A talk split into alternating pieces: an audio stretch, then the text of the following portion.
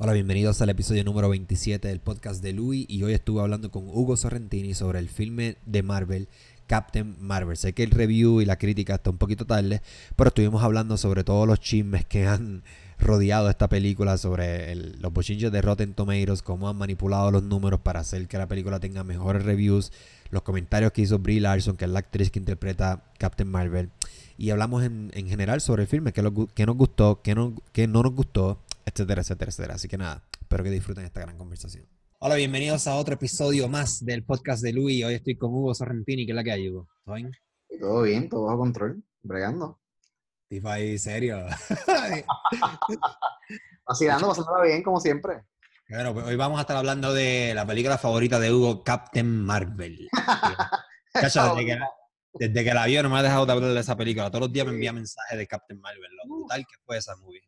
No, muchachos, definitivamente los lo, gifs del Flurken habiéndose así, comiéndose. ¿Sabes qué? Antes de empezar a hablar de Captain Marvel, de las cosas que nos gustó, lo que no, nos gustó, bla, bla, bla, bla, bla, yo tengo que dejar, eh, tengo que dar un speech aquí sobre lo de, el SGW que está tratando de impulsar Disney, porque yo tengo muchas conversaciones con un amigo mío que hablamos casi todos los días y a veces yo pienso que la gente se va en un viaje. Mm. Eh, Disney sí realmente está impulsando una narrativa y una, tiene una agenda eh, personal, por unas cosas que ellos quieren impulsar, la cuestión del feminismo. Eh, pero, quiero dejar claro primero, antes de eso, que el feminismo, mm, el feminismo, o sea, el SCW tiene feminismo, pero no es el mismo feminismo del feminismo. No sé si me... sí, sí, sí. Sí, eh, claro. Sí, sí. Yo, yo te entendí, no sé si la gente te entendió. Lo que pasa, lo pasa es que hay películas, por ejemplo, como la, el remake de los Ghostbusters, que fuera que todas mujeres, ese feminismo es el, es el feminismo que, que, no es el correcto, que es el que las mujeres son genios y los hombres son brutos. Porque la realidad es que no todas las mujeres son genios, no todos los hombres son genios, no todas las mujeres son brutas, no todos los hombres son brutos. Eh, tengo que dejar eso claro porque eh, Star Wars tuvo, sí tuvo SGW, tuvo momentos donde te dejan claro que la mujer es la que tiene el control de todo, que hay que confiar en la mujer ciegamente, aunque su plan sea estúpido. Y esto no tiene que ver nada con odiar a las mujeres, ni que las mujeres sean incapaces, ni nada. No tiene que ver nada con género. Simplemente que cuando el feminismo se hace correctamente, pues uno lo aplaude. Por lo menos este filme yo no, no sentí que tuviera... Quiero, quiero dejar esto primero, ¿verdad? Porque esto es...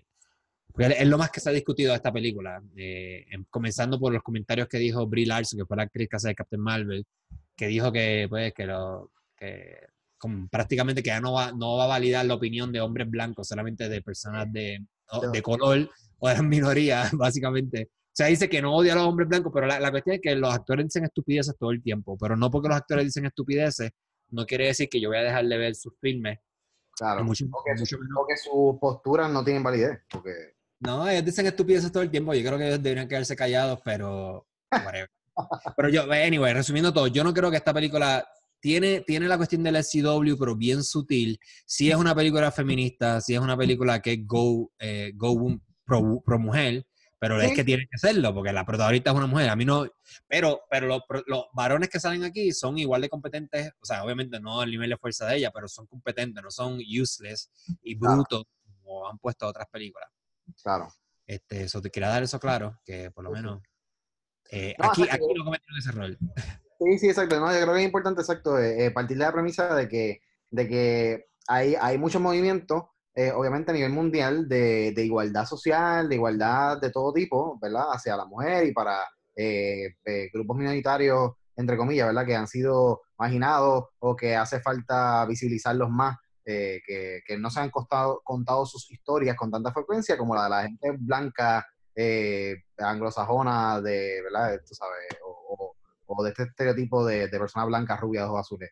Eh, hay más que eso que contar, hay más historias que contar que esas historias y pues la gente demanda que, que se cuenten esas otras historias. Como, como, bueno, podemos hablar de One Day at a Time también, que se canceló y, y, este, cómo, y cómo la gente lo de, no, no lo cancelen, nadie lo está viendo, no lo cancelen porque, ¿sabes? Cuentan nuestra historia la cuestión de Netflix es que Netflix no revela sus números. o ellos, ellos, pueden decir lo que les da. Ellos pueden decir, ah, no se está viendo, pero como tú sabes que no se está viendo? Si ellos no revelan información de eso. Exacto, exacto. Pero el reclamo de la gente es ese: no lo quiten porque visibiliza muchas historias, cuenta historias y visibiliza una, una gente que, que, usualmente no, no, tiene el spotlight, que no tiene la, Y yo pienso que algo así pasa con Captain Marvel también. Yo creo que la gente dirá, esto no es, esto no es review de Captain Marvel, vamos, vamos a llegar al review. esto, es importante porque esta película, este, otra cosa que quiero tocar antes de comenzar con el review formalmente, es que esta película tiene mucho bochinche con la cuestión de Rotten Tomatoes, yo no sé si tú lo has seguido, Rotten Tomatoes, eh, eh, eh, ¿cómo te digo? Aceptó que borró un montón de, de reviews porque la gente tiene que entender que, que digo, la, la, última vez, que, no sé si Rotten, Tomatoes cambió, pero lo, lo, los que dan las críticas, ellos hacen como un, por ejemplo, de, eso es un por ciento. Si 100, 100 críticos dieron, pusieron que le dieron una buena crítica y ellos tienen dos opciones. Ellos le, dan puntuación a la película, pero tienen dos opciones, o Rotten o Fresh. hay, hay críticos que le dan una puntuación bajita, pero le dan Fresh. Hay otros críticos que le dan una puntuación eh, alta, y le dan fresh. O puede ser que le den una puntuación alta y le dan rotten como quiera. So, no hay manera de ya. Lo que quiero llegar con esto es que Rotten Tomatoes no es, una, no es un método confiable para, para ver una película porque se le ha notado la costura, y esto viene ya desde antes de Captain Marvel. Eh, se le ha visto la costura que están protegiendo a Disney. Yo no sé si que tienen algún partnership o algo behind the scenes, pero se, le, nota la costura. Con Star Wars pasó, y, y ya con varias películas de Disney está pasando que están protegiendo mucho eh, y están haciendo, están, eh, ¿cómo se dice? Eh, censurando, censurando la opinión de la gente. Porque ellos, ellos afirmaron que borraron sobre 49 mil reviews de los usuarios. No de los críticos profesionales, sino de los usuarios, que es como las personas comunes que escribimos, hacemos una cuenta y escribimos en, en Rotten Tomatoes, mira, esta película es una mierda, no sirve. Ellos borraron eso porque no quieren que estuviera ahí. Sí, sí, que de hecho en el site todas las películas tienen ambos ratings siempre. El de los critics, que es el que por lo general es el más grande y es más prominente, y el de los usuarios, que entonces es más pequeño, pero eh, usualmente esos son más altos también. Sí. Pero yo solamente, le, le, hago más caso a los, a los, a los user reviews, no a los críticos, porque los críticos ya se les ve la costura. Yo no sé si son los críticos exactamente o si es el sistema de Rotten Tomatoes. Como Rotten Tomatoes pertenece a Fandango, que es como el Caribbean Cinema de Estados Unidos, eh, no sé si hay algo ahí. La cuestión, la y antes de seguir, y perdona que estoy hablando aquí como a lo loco, pero esto es una de las razones por la cual a mí, cuando la gente se aplaude mucho cuando cada vez que Disney compra una compañía, a mí eso nunca me gustó. Cuando compraron Fox hace un par de meses atrás, el año pasado, yo me preocupé porque yo dije, mano, esto es un empodrio, esto va a seguir consumiendo y consumiendo y consumiendo. Entonces, el problema de esto es que la gente aplaude sí, vamos a tener X-Men, sí, vamos a tener estos personajes, bla, bla, bla, bla, pero eso es Marvel solamente. Pero el problema es que no va a haber competencia, porque ellos van a dominar todo el mercado. Entonces, si no hay competencia, no hay calidad. Entonces, Marvel va, cualquier porquería que él haga, tiene dos opciones, o te la chupa o no lo consume. Pero yo, en mi viaje, yo pienso que como no va a haber competencia de quién quiere hacer un mejor producto, como Disney controla todo, entonces no se va a esmerar en hacer un producto de calidad. Y ese es el peligro que, que estamos enfrentándonos ahora mismo. Eh, y entre otras cosas que, que pueden ser teorías de conspiración, podemos argumentar y especular que ellos están pagándole a, o controlan Rotten Tomatoes, o escuché otra noticia por ahí que supuestamente estaban inflando los precios de Captain Marvel también. O sea, tú puedes seguir especulando cosas que podrían ser ciertas porque son cosas que pasan. Pero anyway. Ah, yo creo que la industria del cine es como todas las industrias. O sea, siempre hay sus manos este, invisibles moviéndose, eh, haciendo que cosas pasen sin que uno se dé cuenta, ¿no? Este, y hay gente beneficiándose más que otros y, siempre hay siempre hay chanchú, siempre hay truco. Eso, nada exento de eso. Bueno, para así, llegando, llegando a, la, película como tal, ¿qué te pareció? Vamos a empezar lo, lo, negativo, que yo creo que quizás lo mismo negativo que tú tienes. Para mí lo, lo peor de la película fue la protagonista, la actriz.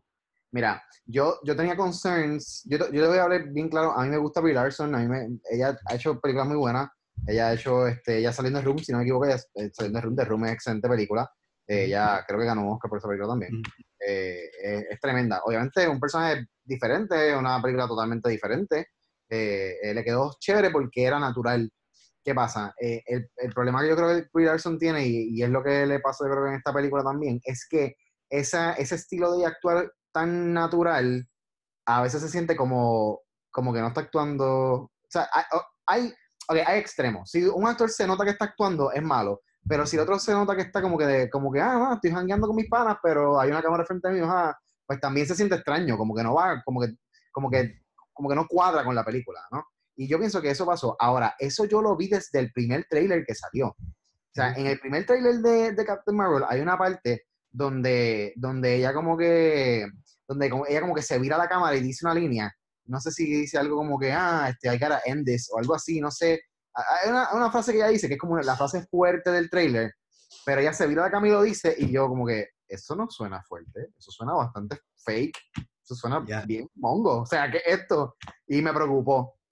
¿Qué pasa? Obviamente, pues tenía el hype, eh, sabemos que la película la vendieron como, como eh, o sea, la, la, gran cosa porque, primero, la primera mujer protagonista, eh, superheroína de Marvel, eh, ya habíamos visto Wonder Woman por parte de DC, que fue un éxito taquillero y fue muy buena película. Eh, yo tengo mis problemas con DC en general, en términos de películas, pero, pero la película estuvo buena. Eh, y entonces Captain Marvel pues pretendía hacer lo mismo en el universo Marvel. Obviamente Marvel siempre un poquito más perky, un poquito más divertido, un poquito más, más family friendly, por decirlo de alguna manera. Pues sabíamos que, que no iba a ser una heroína tan empoderada como necesariamente la esperaban mucho. Bueno, y que no eh, mucha gente la conoce. Si los que conocen el cómic saben quién es ella, pero el que no lee el cómic, y yo, a pesar de que yo he leído cómics, no, no tengo tampoco una idea muy ahí clara y me sé la historia de ella de la A a la Z. Y además de que la película de ella vino después de la peste de Infinity War. Pero perdón. Sí, sí, exacto, ¿no? Y, y, y óyeme, y que, y que yo creo que esa es la expectativa también. La gente iba, la gente iba, la gente ya sabía que esta película iba a salir después de Infinity War y sabían que era la, la, eh, la película que podía dar más información o claridad eh, de, de, qué era lo que íbamos a poder ver entonces en, en, Endgame, ¿verdad? Y cómo entonces podían resolver el problema o la situación final de, del desenlace de, de Infinity War. Eh, sabíamos que era un arma nueva contra Thanos y queríamos todos ver cuán poderoso era esta arma, cuán importante iba a ser, cómo esta película iba entonces a, a, ¿verdad? a mezclarse con Infinity War. Hablaban de viajes en el tiempo porque la película pues es, es en los 90, que me encantó, by the way, el elemento de los 90s en la película, yo creo que fue una de las mejores cosas que hicieron. Este, todo. Tiene muchos easter eggs que son, son interesantes. Después, se, después estaban como que medio random, pero em, cuando empezaron con el blockbuster ya yo, yo me, me transporté. Los que vivimos esa época, los que no han vivido pues no saben. Exacto, sí, los que no saben lo que es, mira, si ustedes piensan que, que ir a Netflix y estar una hora buscando qué ver y no encontrar, hubiesen visto, o sea, no hubiesen podido sobrevivir en Blockbuster. Blockbuster tú ibas a crear una película con una en mente y no la veías y tenías que ver qué rayos había y pasabas tres horas dando vueltas y alquilaban la misma película que habías visto 100 veces. sí. Es así. Y si era estreno, no la conseguí. Ya me acuerdo que estaban todos. Yo siempre ponía la carátula y el CD atrás. Y siempre estaban todas las carátulas. Exacto. Pero yo creo que yo, yo, estoy de acuerdo contigo. Y para añadir a eso, el problema que ella tiene. O sea, es la, es la primera película de mujer por, de Marvel y es antes de Infinity War. Y después, o sea, es, perdóname, es después de Infinity War. Y es la última que viene después de. Dios mío, estoy enredado, ¿qué me pasa?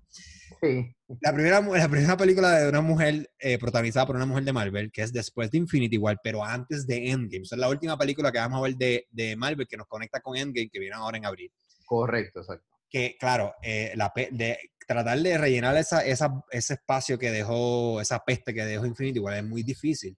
Yo no esperaba que esta película fuera eh, pues, un éxito brutal como la otra, pero yo esperaba una película decente. Mi problema con ella, ella sin, sin duda, Brie Larson tiene talento de más, eso no cabe la menor duda. Sí, sí. El problema es que realmente tú no necesitas un actor, un actor ganador de un Oscar para este tipo de películas. Tú, no necesitas, tú lo que necesitas es un actor con carisma.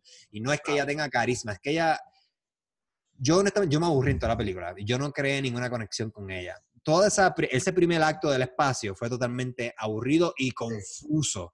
Yo me confundí porque estaba como que ella está en el espacio, vienen y la secuestran y tiene. Va aquí va a haber spoilers. Debía haber dicho eso al principio. Spoilers.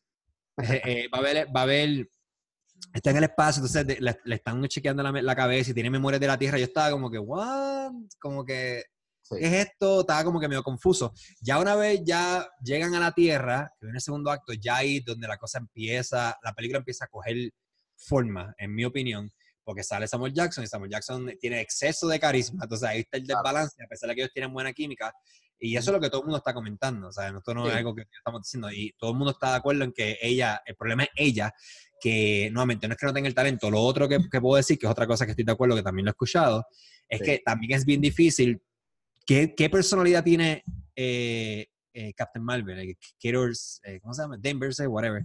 Ah, Sí, Carol Danvers. ¿Qué, ¿Qué, personalidad tiene ella? O sea, ¿qué, ¿qué, tan difícil es para un actor darle personalidad a un personaje que no sabe quién es, que tiene amnesia? Es como que, o sea, yo no sé, yo no, por eso yo digo que no necesariamente culpa 100% de ella, sino también puede ser culpa del guion, porque, eh, o sea, nuevamente, como tú le das carácter a, y personalidad a alguien que no sabe lo que es. Entonces, eso hace que el personaje de ella sea inconsistente en toda la película. Una, a veces como que media cómica, después como que media sarcástica, después cínica, pero después como que qué rayo es ella, ¿no? Es como que medio confuso. Sí, pues quizás, pero fíjate que durante toda la película, o sea, está interesante ese punto, pero durante toda la película, ella está como que yo, o sea, yo no sé quién soy, pero, pero, pero como que ella demuestra y deja ver que ella sabe que tiene otra historia, que ella sabe que es alguien, ¿me entiendes? Ella como que, e, ella como que sabe que quién ella es, pero no tiene nada que se lo diga, que se lo, que se lo, que se lo recuerde, ¿me entiendes? Entonces está buscando, e, e, ella cree que es alguien y, está buscando confirmación de eso. Eh, y por eso, pues, por eso la vemos como seguir batallando y buscando, indagando, indagando, indagando. Eso que sí, quizás es difícil ese tipo de cosas, pero yo, yo pienso que deep down ella sabe quién ella es y por eso ella continúa buscando, tú sabes, y eso, y, y, la forma en que ella opera a través de toda la película te deja ver su personalidad, aunque ella no sepa quién es en, específicamente, o sea, quién, si ella no se acuerda de sus vidas pasadas o lo que fuera, pero como quiera, sus acciones te demuestran su personalidad. Y realmente eh, no, no sentí empatía tampoco, es lo que tú dices, o sea, eh, a, través de su búsqueda, a, través de su búsqueda, tú no, tú no te sientes, tú sabes, tú, tú no te sientes identificado porque es demasiado, yo pienso que es demasiado farfetch, o sea, es demasiado como que lejano, eh, eh, ¿verdad? Su, su, humanidad está muy lejana a, a, la nuestra y entonces es muy difícil relacionarse con ella.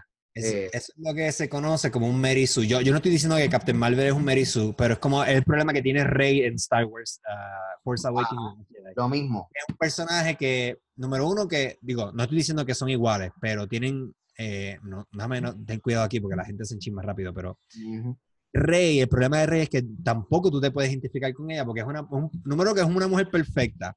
Le ganó, le ganó a Kylo Ren, le ganó a Luke Skywalker, eh, no, le ganó a Snow, o sea, es como que pelea bien brutal y, y, y, la de, de, a, a las Jedi es un día, porque eso pasa rápido. Entonces, no es como Luke Skywalker, que obviamente es una aberración que hicieron en el episodio 8, pero en la trilogía original, te enseña cómo Luke Skywalker va aprendiendo, él erra, no tiene que ver nada con el género. Es que, claro. por eso me gusta también Wonder Woman, porque los personajes tienen que tener layers, tienen que ser complejos, aunque sea una película, digo, en mi opinión, es una película de superhéroes. Lo bueno de Wonder Woman, aunque sí esa película tiene sus problemas también, pero Wonder Woman eh, tenía un buen personaje, pero el plot era medio, medio mierda. Aquí el plot estaba interesante, pero el protagonista era una porquería. entonces, porque Wonder Woman es, es, es, una mujer fuerte, pero también es vulnerable, como somos todos. No tiene que ver nada nuevamente con ser hombre ni con ser mujer.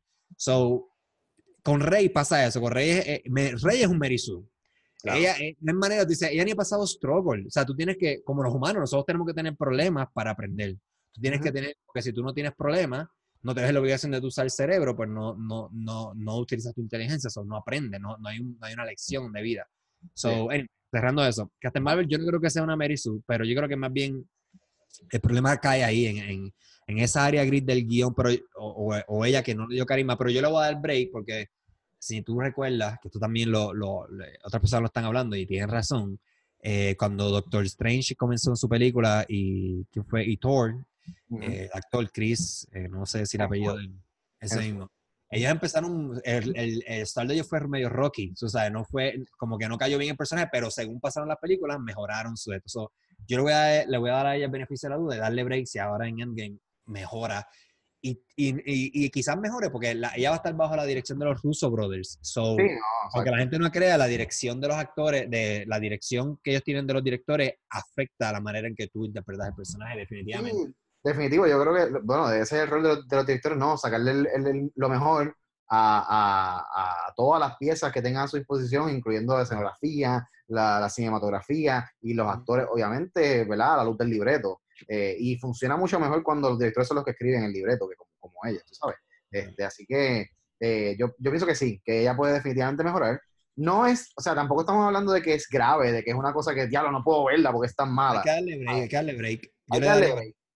Sí, hay que darle break. Aparte también, yo creo que tenía, tenía mucha presión este, eh, o tenía muchas expectativas la gente de la película. Yo tenía muchas expectativas de la película, eh, precisamente por lo que hablamos ahorita, de que era, era el, el, el tie-in, ¿verdad? Lo que iba a, unir, el, era el, ese escalón entre medio, eh, intermedio entre, entre Infinity Wars y, y Endgame, aunque sabemos que obviamente eh, Ant-Man and the Wasp salió después de, de Infinity War, pero, pero yo creo que esta era la que todo el mundo estaba esperando porque era la pieza que faltaba.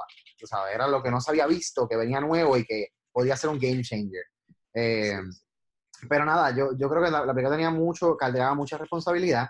Ellos, la película en general no es mala, es divertida, es una película divertida, tiene su, su acción, tiene sus cosas. Nick Fury está súper cool, a mí me gustó ver un Nick Fury diferente, un Nick Fury contento. Eh, de hecho, Samuel Jackson carga la película, porque si no, la película no hubiera sido igual. Sí, y, yo creo que también, ah, también eso influyó un poco en, en, en, la, en la actuación decepcionante, entre comillas, de Brie Larson, porque obviamente es difícil cuando tú estás en escena con un super actor reconocidísimo, que como tú dices, tiene mucha carisma, que cuando él está en escena, él se queda con el canto. Eh, entonces, tener que que compartir escena con, con él en un papel, o sea, estrenando un personaje cuando el de él ya está establecido también, pues, e, e, es, como, es como un reto grande también, o sea, hay que, hay que tomar eso en cuenta. Eh, pero, pero a mí me gustó mucho la química de ellos, me gustó que Paulson estuviese también ahí este, en, la película, eh, estuvo cool. la tecnología de poner jóvenes, ni casi, esa tecnología está brutal, ya están casi perfeccionando, si no está perfecta, ya están a punto ya de perfeccionar eso bien brutal de verdad que ni se notaba, francamente. ¿Sabes que yo, yo, yo digo, mano, ¿por qué no? Porque solo movie no lo hicieron con Harrison Ford? A lo le dijeron y dijo que no, ¿verdad? Porque, eh, no sé si, yo, yo sé que la, la gente de piel oscura, eh, eh, la piel se conserva mucho mejor que los blancos, so, quizás yo el factor ayudó, pero Coulson se vio muy bien, se vio, se vio muy bien también. Sí, eso es lo que te iba a decir, como que en realidad él, yo creo que hay menos arrugas que tapar en Samuel Jackson que en, que en Harrison Ford. pero Sí, exacto, pero, pero definitivamente quedó muy bien, la tecnología que usaron muy bien. Increíble. sí, sí, yo creo que los efectos estuvieron espectaculares como siempre. Eh, realmente en la parte de los visuales, la película está súper bien. a mí eh, lo que yo estoy sintiendo es que, bueno, ya ellos dijeron que la, eh, Captain Marvel va a agarrar la batuta y va a ser la que va a dirigir los Avengers post Endgame me preocupa porque, nuevamente, por la cuestión del carisma, porque es que también es bien difícil, porque nosotros venimos viendo Capitán América y, Iron Man ya de hace unos años ya. Ellos han, nuevamente, ellos han tenido tiempo de pulir el personaje, de mejorar el personaje. Han tenido, en el caso de Thor, tuvo un cambio de dirección. O sea, la, diferencia entre la película número 2, Dark World, y, y Ragnarok es, es abismal. Es una cosa de un cambio de cielo a tierra. Es casi, se siente casi como un retcon, básicamente, del personaje. Pero yo la encontré aburrida en el sentido porque la película no tiene un villano per se. Entonces, la película más bien es, para showcase her powers. Y yo no sé, bueno, según el pan amigo que es, que experto en los cómics, me dice que ella es fuerte, pero ella no es tan fuerte. Pero en el universo cinematográfico la están poniendo a ella, sabe que va a ser un heavy hitter. Eh, y te lo enseñan en la película. La cuestión de los cohetes, que ella los vira, a mí eso no me sorprendió mucho. Lo, la destrucción de las naves estuvo cool. Pero el problema es que me molestó que nos teasing con una pelea con Ronnie de Accuser y esa pelea nunca se dio. Otra gente también está quejado de esto y es verdad, y digo, mano, yo, quise, yo, yo quería haber visto esa pelea porque con él, ese, ella se pudo haber dado un par de puños heavy, pero no hay, no hay villanos como tal y no hay villanos que puedan aguantarle a ella un puño. Y eso como que me recordó a Superman 1 para esos tiempos de las primeras Superman, que no hay un villano que es, que el villano es Lex Luthor, es como que a mí me gusta que, que pongan, yo no sé, quizás soy yo, que pongan un, un, un, villano que se vaya el Tommy Dame, que se den... Sí, sí, que, que esté en la misma liga del superhéroe. Sí, porque ella, ella, ella, como que, ella lo estaba soplando a todos ellos y ya, y se acabó la pelea, no pasó mucho trabajo. Correcto, no, no, pero yo, yo creo que lo que pasa es que, claro, eh, el, yo creo que el villano principal de la película, y esto era algo que quería hablar de, de, la, de la película, que yo creo que, que es confuso y que la, la elección que hicieron eh, eh, complicó más el asunto y no lo hizo tan obvio. Pero a mí me parece que la, la, el mensaje de la película, aparte de, de, aunque te caigas, levántate, que era básicamente el team de la película, ¿no? De que, de que tú te caes, pero te levantas, te caes, te levantas, te levantas más fuerte y qué chévere, cool. Pero yo pienso que también la, la pelea de Captain Marvel era una pelea más, este, más, eh, con más significado, o sea, más, más poética, por decirlo así porque su pelea era contra el establishment. O sea, ella estaba peleando contra, de, ¿cómo se llama? The Great Intelligence, este, o sea, la, la, mente maestra esta que es la que, la que, la que comandaba todos los Kree, Eh, y, esa, y esa inteligencia suprema, ellos, eh, la proyección, o sea, como se le proyecta a cada uno es diferente. En el caso de ella, ella veía a su instructora, a su mentora, que era mujer. Era Marvel, la doctora Marvel. Era Marvel, claro. Era mejor en la película, Marvel, perdóname. Correcto, Marvel, que es de donde ella, de donde, de quien ella obtiene sus poderes, a fin de cuentas. Eh, o por lo menos en los cómics es así, en, en, la película fue un poco diferente. Aquí indirectamente, pero sí, tiene que ver relacionado con Marvel. Correcto, básicamente, a fin de cuentas ya la creo. Este, el, el, esa, es la, esa, es la, verdad en, en, la película y es la verdad en los cómics. Eh, ¿Qué pasa? Eh, yo pienso que precisamente por eso que estábamos hablando ahorita, de, de, la guerrera esta, este, ¿cómo se llama? El Social Justice Warrior, eh, yo pienso que hubiese sido más obvio el rol de ella como Social Justice Warrior si ese personaje hubiese sido hombre, uno. Eh, porque entonces tienes una inteligencia suprema masculina que te está oprimiendo, que te controla literalmente, porque ya tenía un chip puesto para limitar su fuerza. Porque ya ellos, claro, porque ellos sabían, ellos sabían que era una arma peligrosísima, que era muy fuerte, era mucho más fuerte de lo que ellos podían controlar o, o enfrentar. Así que ellos dijeron, vamos a controlarla, a suprimirla. De nuevo, cosas poéticas, este, mensajes subliminales, ¿verdad? Entre comillas, de, de cómo el establishment pretende, eh, eh, pues, utilizando su poder, eh, dominar y, y, y, pues, este, doblegar a la gente. Sí, pero el establishment lo hace con todo, regardless del género. So. Claro, claro, pero siempre hay, una, siempre, hay unas, siempre hay unos grupos que se ven más afectados que otros. Eh, por eso hablo ahorita de las minorías, de los grupos poco representados, incluyendo a las mujeres, la, la gente de color, etc. Eh, y en este caso, yo creo que si hubiesen querido hacerlo un poquito más obvio que ese era el mensaje, lo hubiesen hecho de esa manera. Era, tenían el escenario perfecto eh, para hacerlo. Sí. Y creo que eso fue confuso también porque el villano, como tú dices, nunca fue claro, pero me parece que el villano era eso, era el establishment, era el, el poderío, el, el, que, el que tiene todo el poder, el poder y usa a la gente como marionetas y, y, y controla y oprime. Hace sentido, por eso yo digo que, que sí tiene cosas de CW, pero son tenues, no son tan obvias como otras películas de Marvel. Claro. Pone, no de Marvel, de Disney en general, porque Disney que está impulsando esto, me, me ponen grave. Este, pero yo, fuera de eso, ¿qué más fue lo otro que... ¿Qué te pareció el gato? El gato yo, el gato yo dije, ok, que esto es Men in Black. Sí. Men in Black, porque no, no hace ningún sentido. Yo no sé, yo no sé ni quién es ese gato, yo no lo he visto en los cómics, o es que yo soy un, no sé de los cómics, o sale en los cómics, yo no sé quién demonios es ese gato. Eh, sale en los cómics de ella y sale así mismo, es un Flurken también, es, un, es un, básicamente un, un, alien disfrazado de gato, sí, so, sí, es parecido a Men in Black, este, precede Men in Black, este, so, so a lo mejor, quién sabe, a lo mejor sacan de ahí la idea de pero... Bueno, pues entonces lo que digo es que Men in Black tiene elementos así de esa, de esa índole, como que medio loco. Sí, exacto, te entiendo, ¿no? Y, y, definitivo, pero sí, Goose, Goose, que es el nombre del, del gato, que by the way es una referencia a Top Gun. O sea, ah, es una, es una, tengo una, tengo una t-shirt de, de, Top Gun puesta ahora mismo. Este, y, y, y, es precisamente eso, es una referencia a Top Gun, porque el, en Top Gun, pues es Tom Cruise, que es Maverick, que es su call sign, ¿verdad? Este, eh, Maverick, y entonces su compañero de vuelo eh, es Goose. Goose. Goose muere trágicamente en la película, spoiler, spoiler, madre mía. Goose muere trágicamente eh, por, por culpa de Maverick. Eh, este, indirectamente por culpa de Maverick. So, es una referencia a Top Gun, que es una película de aviones. Eh, Carol Danvers es piloto de, aviones de la Fuerza Aérea también, así que hace sentido que el gato se llama así. El gato me pareció cool, me pareció interesante, me pareció un elemento eh, como que, o sea, toda la película el gato está presente, está, el gato está por ahí, está por ahí, está por ahí, está por ahí, que compone este gato, no sé, no sé.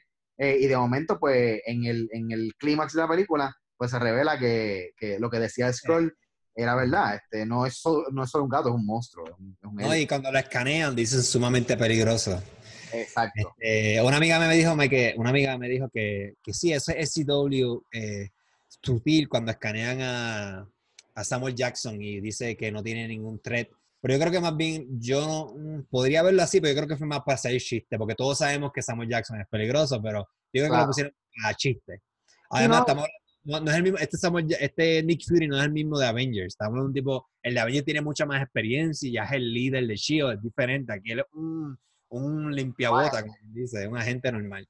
Un agente más. No, y, y, y, también, igual que hemos aquí hablado y hemos, este, obviamente, este, yo he hablado de poética y todas las cosas, estos significados ocultos que tienen las cosas, pero realmente tampoco es que se lo vamos a buscar a todo. O sea, eh, eh, que, caneen, que caneen a Samuel Jackson y Samuel Jackson just so happens que es negro y, y, entonces dice que no tiene ningún tipo de, eh, que no es peligroso, que no es ningún threat, ninguna este, amenaza, pues no es porque sea negro, es, porque es un humano y estos son una, una raza de gente súper poderosa.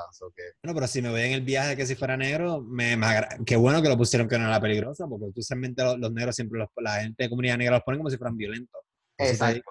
Pero sí, hay, hay, cosas que simplemente, yo creo que eso fue simplemente por chiste, no tiene que, eso trasciende el, color y el género y Estoy de acuerdo, estoy de acuerdo. Eso fue un chiste más de la película, este, y, y nada, de verdad que eh, en términos de las referencias y eso, pues, pues como te digo, está esa referencia de Goose, eh, volviendo a los 90s, lo trataron súper bien, me encantó, me encantó Blockbuster, me encantó Nine la camisa de Nine Inch Nails, estuvo brutal, que ya tuvo casi toda la película. Brindy eh, Spears salió para el veces, ¿verdad? Salió también, ahora yo estoy, me confundí de artista. Es una Brindy Spears la que sale en, la, el carro, una de las escenas, ¿verdad? Cuando estás manejando. ¿Es Brindy Spears o Aguilera? Yo creo que es una de las dos. Pero yo creo que ¿Qué te pareció lo de el gato que es el que le saca el ojo a Nick Fury? Hay mucha gente que molesta con eso. Hay mucha gente molesta porque obviamente esperaban eh, una explosión o que él o sea, que él hubiese arriesgado su vida y casi pierde el ojo por eso. Ajá, exacto, como que bien dramático. Y fue totalmente anticlimático, anticlimático. Y realmente me gustó por eso. Me gustó porque todo el mundo está esperando esta cosa bien, bien violenta, bien, ay, ¿cuándo es? ¿Cuándo es que lo pierde? ¿Cuándo es que lo pierde? ¿Cuándo es que lo pierde? Ups, lo perdió y no nos dimos cuenta. So, está, eh, a, mí, a mí me parece simpático. Eh, es estúpido, claro que es estúpido, pero yo pienso que es una buena forma de... Porque, eh, mira lo que pasa, nadie va a estar satisfecho. No, nunca. Más ahora en esta época todo el mundo se queja, aquí todo el mundo llora nadie, por todo. Nadie iba a estar satisfecho. Ya ellos habían también cometido el error de enseñar el ojo en, en, Winter Soldier, me parece que fue, eh, donde, o en Civil War, una de las dos. Eh, creo que en Winter Soldier él dice que la última vez que él confió algo le, se quedó ciego, whatever, le volaron. Exacto, y entonces, pero él, él usa su ojo malo para escanear un, un, eye, un retinal eye scanner, y fue, fue en Winter Soldier. Entonces, este, pues se le ve que tiene la bola del ojo todavía, eso no es como que no tiene nada. Eh, el ojo estaba ahí, está maltratado. Eh, o sea, que, que, también tenían que entonces ver cómo lo hacemos, de que no se vea tan violento, porque si lo hacen muy violento también lo matan, ¿me entiendes? O sea, realmente era muy difícil y la gente de cualquier manera no iba a estar satisfecha. So, yo pienso que fue lo mejor que pudieron hacer. ¿Sabes qué? Vamos a hacerlo de una forma bien estúpida, porque la gente se va a enojar como quiera, y así pues por lo menos algunos se ríen. Hay gente que está hablando de algunos plot holes, que yo no creo que sean unos plot holes, porque esto es fácil, se puede explicar, eh, o estos sucesos pudieron haber sucedido off-screen. La cuestión del, test, del Tesseract o test, Tesseract, que sí. hoy. Eh, que aparece en la nave cuando la última película que fue el papá de Tony Stark se lo da a Shield. So, ¿Cómo ellos obtuvieron? Eso no se sabe. Pero eso, eso es bien fácil explicarlo. Yo no creo que aparenta ser un plot hole, pero tú puedes eso tú lo, tú lo, puedes con una con un par de líneas ya tú ya tú limpias ese plot hole. Sí, sí, realmente a mí me sorprendió también, me confundí. Esa parte me confundió mucho. Tú piensas y dices, ok, se lo pudo haber robado la doctora Marvel o More Shield se lo dio a Marvel pero nuevamente, esto se arregla en Endgame, porque ponga una línea, dos líneas con eso, ya resolviste el pollo. Sí, y, y, esa conversación tiene que estar, porque obviamente ninguno de estos personajes que están en Endgame, con excepción de, bueno, Nick, de Nick Fury, que Nick Fury no está, porque también se pulverizó en, en Infinity War, pero eh, ninguno de estos personajes la conoce a ella. O sea, que ella va a tener que explicar cómo ella llegó a la Tierra, por qué estaba aquí y su conexión. Y, y ella probablemente va a contar que ella estuvo eh, en posesión o que tuvo eh, en contacto con un Infinity Stone de esto. El, poder de ella viene del, del, del Tesseract. Correcto. Así que, así que definitivamente esa conversación tiene que salir y como tú dices, eh, es muy probable que incluyendo un par de líneas ahí para justificar entonces la desaparición y reaparición de, del Tesseract en, en, en, tres décadas distintas. So, eso, eso va a ser interesante explicarlo. Eh, sí, fue, fue un plot hole. Definitivamente fue un plot, un plot hole que me, que me, confundió y que me tuvo pensando mucho después de la película. Eh, porque es una cosa importante, ¿no? O sea, lo hemos visto de nuevo. Eh, First Avenger, Tesseract. Avengers, la primera, Tesseract. o sea, realmente ha estado en todo, en todo el MCU, ha estado el Tesseract presente. Fue uno de los primeros Infinity Stones que vimos y es, como que súper importante. Es bien loco porque lo que, la piedra que está en el Tesseract es el Space Stone y es, lo que le da los poderes a ella, por eso es que ella en su forma binaria, ella puede respirar en el espacio cuando está en el Saiyajin Mode, como le dicen. exacto, exacto. Pero me llama la, yo nuevamente, yo pienso que la están poniendo súper OP porque si viste el trailer, viste la, la escena, el end, el end credit scene y viste ahora el trailer de Avengers, que asumo que lo viste. Eh, yo sé que le tomó tiempo llegar a la Tierra, pero como quiera, eso quiere decir que ya está viajando a la velocidad de la luz extremadamente rápido. No sé Sí. cuánto tiempo se le tomó días llegar, pero con eso, la tipa la están vendiendo super OP. So, yo creo que en Endgame ella va a ser un heavy hitter. No creo que ellos cometan el error de darle el killing blow si es que van a matar a Thanos a ella. Yo creo que eso se lo van a dar hoy del Capitán América. Este es mi orden: Capitán América, Tony Stark o Thor. Uno de ellos tres son los que lo van a hacer. Ella Pues quizás pueda meterle par de puño, pero no creo que sea ella la que dé, porque si ella da el killing blow, todo el mundo sabe, yo, no lo van a hacer, ellos saben que eso estaría mal, porque ella recién llegó, es como darle, Sí. darle el premio a ella cuando es la nueva empleada, como que, Sí, y los que llevan seniority, ¿qué pasó? que ella técnicamente, ah, por lo que sabemos hasta ahora, porque obviamente no sabemos dónde ella estaba ni qué estaba haciendo, pero por lo que sabemos hasta ahora, ella no ha sufrido, eh, ¿verdad? El, el- el golpe de, de Thanos. A lo mejor ella no sabe ni que Thanos existe. Lo que sabe es que alguien que ella conocía en alguna galaxia se desapareció. Se desapareció. Otra cosa, hay que saber cuáles son las debilidades de ella, porque yo no, y en la película yo no sentí cuáles eran sus debilidades. Hasta ahora está OP, y, y vuelvo y digo, la están vendiendo bien overpower, porque si te fijaste en, en el trailer, cuando eh, Thor le dice I like this one, es porque ella, ella she doesn't Ni se flinch. inmuta. Ella ni Ella se inmuta. "Ok, no estoy amenazada, yo te meto las manos. O sea, lo que, eh, para que tú veas, el, el, como tú dices, el, ¿cómo se llama eso? El, el mensaje subliminal, si tú lo captas, por eso él dice, I like this one, porque él sabe que ella no es una, una vacada, él sabe que eres fuerte.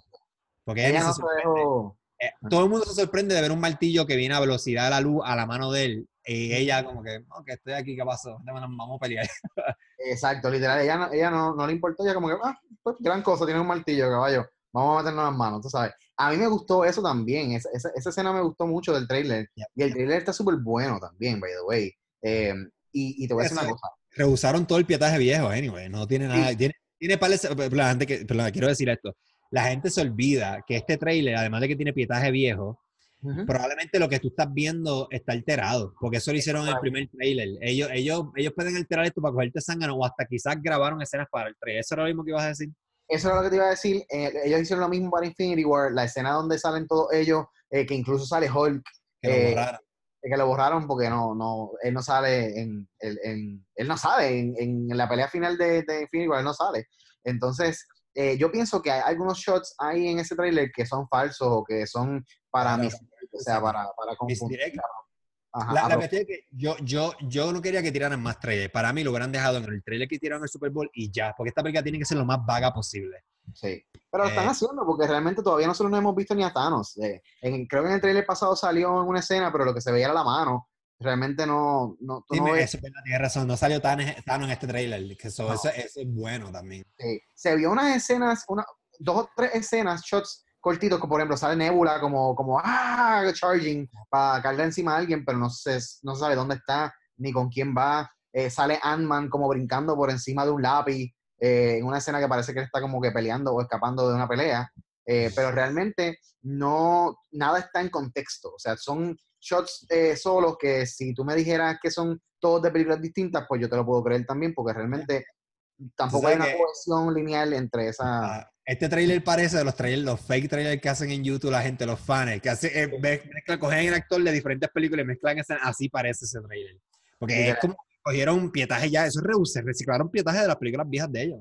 Literal, y se nota también el, el, el- se nota también el tiempo, o sea, se, se nota que hay un desfase en el tiempo eh, entre Infinity War y este trailer, porque eh, hay, hay, hay algo que yo me fijé en el trailer y es que el pelo de Black Widow eh, le cambia. Ella, ella empieza, fíjate, en los primeros trailers de en Infinity War ella sale rubia. En el primer trailer de Infinity War sale rubia. En este trailer ella sale rubia y pelirroja. So ella se va a pintar el pelo de rojo en algún momento porque, porque las esce- hay más escenas de ella pelirroja eh, con el mismo largo de pelo que rubia.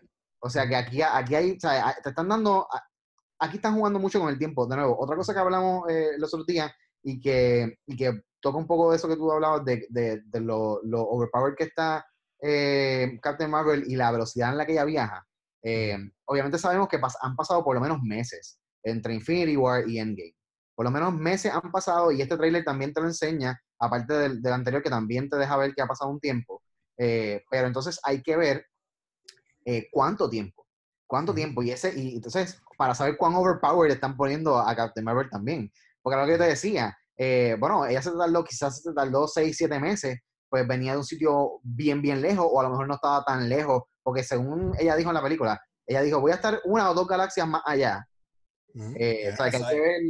Bueno, obviamente el- el- el- la realidad del tiempo en el espacio, si es, si es que hay- no hay tiempo, pero el que es- la, la- la realidad es que el espacio funciona como la película Interstellar. Si tú te vas Claro. fuera de esta galaxia, puede pasar una hora, pero en la Tierra están pasando años. Pero obviamente eso no aplica en el universo de Marvel, porque si no, no hay manera de explicar nada, pero van a Claro. pichar. Es Claro. Sí, exacto, por eso, por eso te digo, este, eh, no, no podemos calcular el que si estaba viajando a la velocidad de la luz, pues cuántos años, cuánto tiempo se tardó, porque no vamos a dar la matemática nunca. Y ya lo hemos visto también en películas como, como Guardians of the Galaxy 2, que, que entonces ellos también atravesaron un montón de galaxias en distancias bien violentas en cuestión de segundos. O sea que así definitivamente hay formas en el universo Marvel de atravesar un montón de galaxias a las millas. eh, y pues eh, ella no sabemos qué tecnología está usando, si solamente está usando su eh, su velocidad y sus poderes para viajar o si está usando alguna nave, como hizo al final de la película. Que son muchas cosas, pero definitivamente ha pasado tiempo.